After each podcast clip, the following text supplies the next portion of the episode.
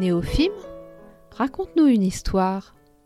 Le podcast qui va vous faire du bien à travers le récit de destin exceptionnel. Chacun de ces héros de la vie ordinaire vont vous transmettre un très beau message d'espoir et d'amour. Vous êtes confortablement installé Alors ouvrez grand vos oreilles et votre cœur d'enfant et préparez-vous à ressentir de très belles émotions.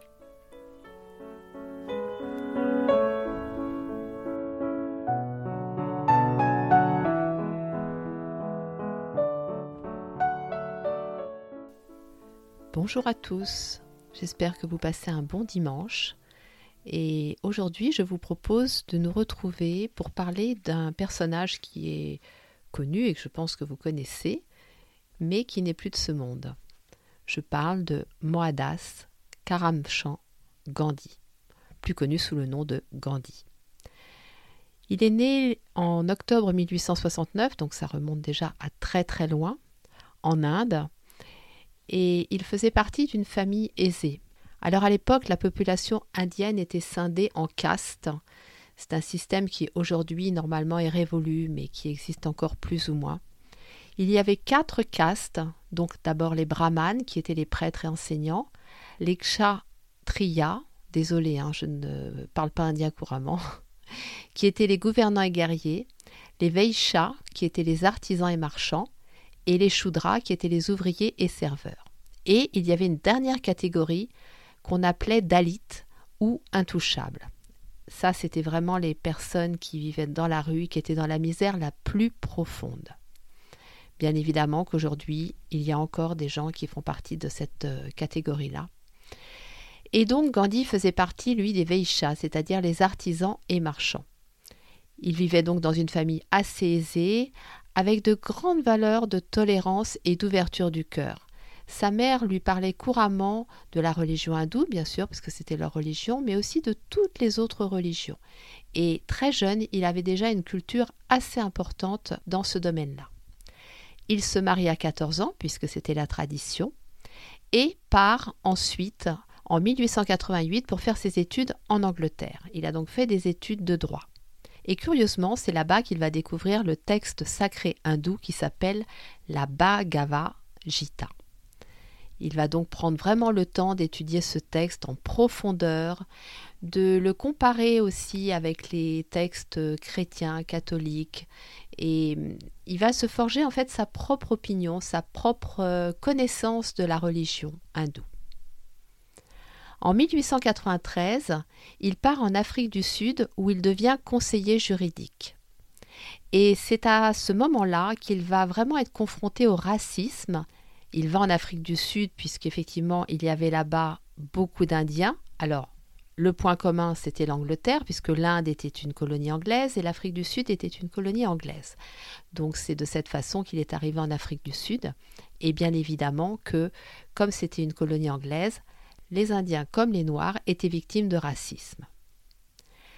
Et c'est à ce moment-là qu'il comprend que s'il veut vraiment changer quelque chose, eh bien, il doit s'engager dans des combats, il doit mettre en place des choses pour pouvoir amener le changement de l'intérieur en fait.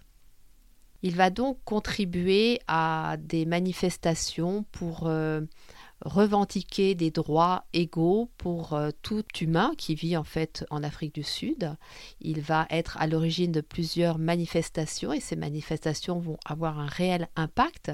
Comme il est avocat, qu'il connaît la loi, bien évidemment que c'est un atout pour lui et que ce sont des arguments du coup qui sont davantage pris en compte par les Anglais. Et donc, voilà, ce sera les premiers pas, je dirais, de Gandhi dans un combat pour un monde meilleur, pour un monde plus humain. Il va ensuite rentrer en Inde parce qu'il se rend compte qu'en fait, le vrai combat, c'est dans son pays qu'il veut le mener.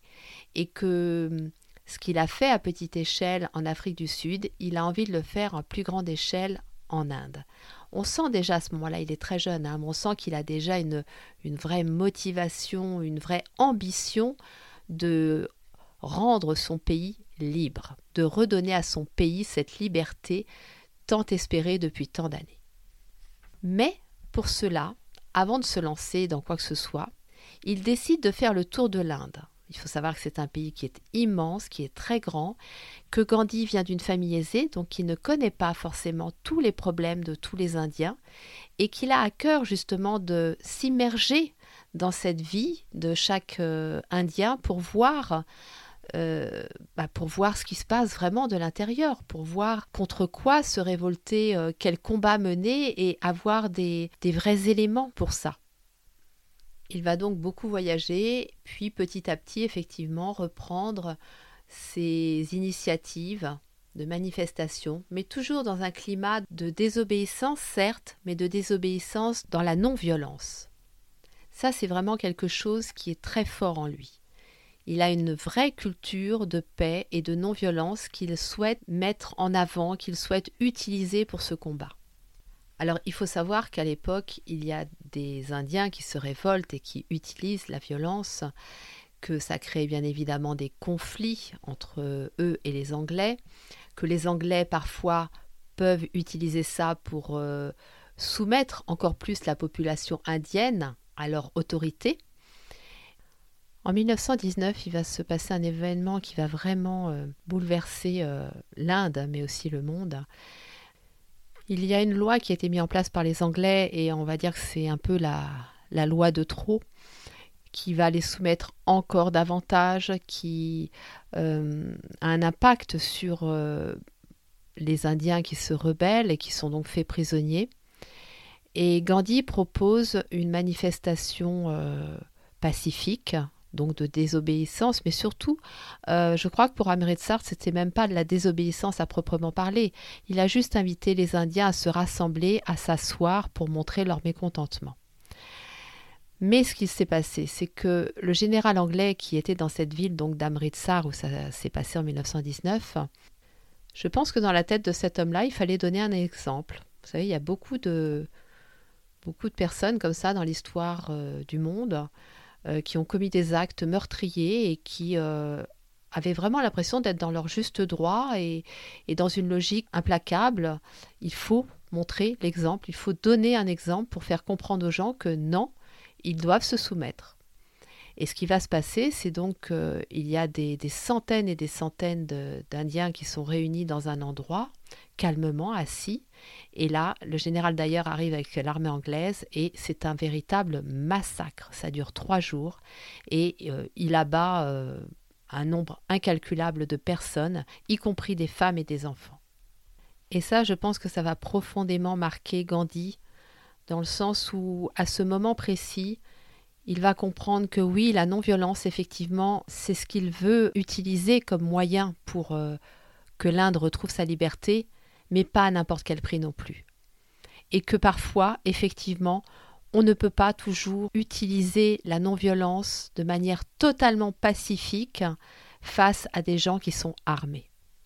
Alors il va continuer hein, différentes actions, il va faire des séjours très réguliers en prison entre 1922 et 1924, et en 1930, il va mettre en place quelque chose dont vous avez certainement entendu parler et qui a fait le tour du monde.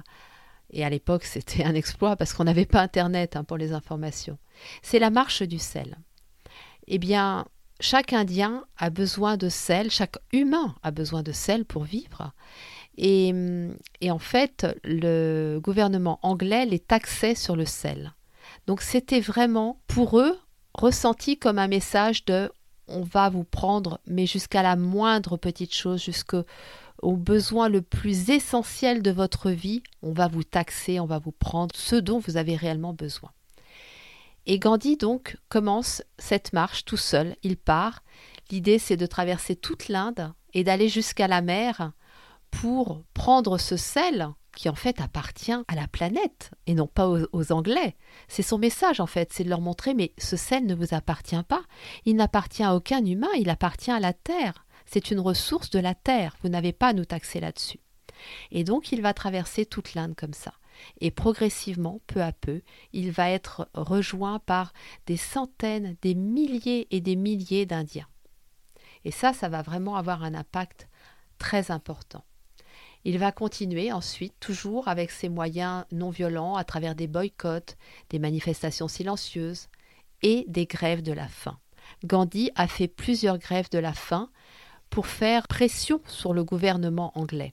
Il était connu du gouvernement anglais, bien évidemment, puisqu'il avait euh, toute cette culture et toutes ses, hum, compétences d'avocat. Donc ça lui permettait quand même euh, voilà, d'accéder à cette euh, société anglaise avec les bons mots, avec les bons arguments, avec cette conviction qu'il avait déjà chevillée au corps. et les Anglais sentaient ça. C'était pour eux un adversaire pas évident, mais en même temps pour lequel ils avaient beaucoup de respect malgré tout.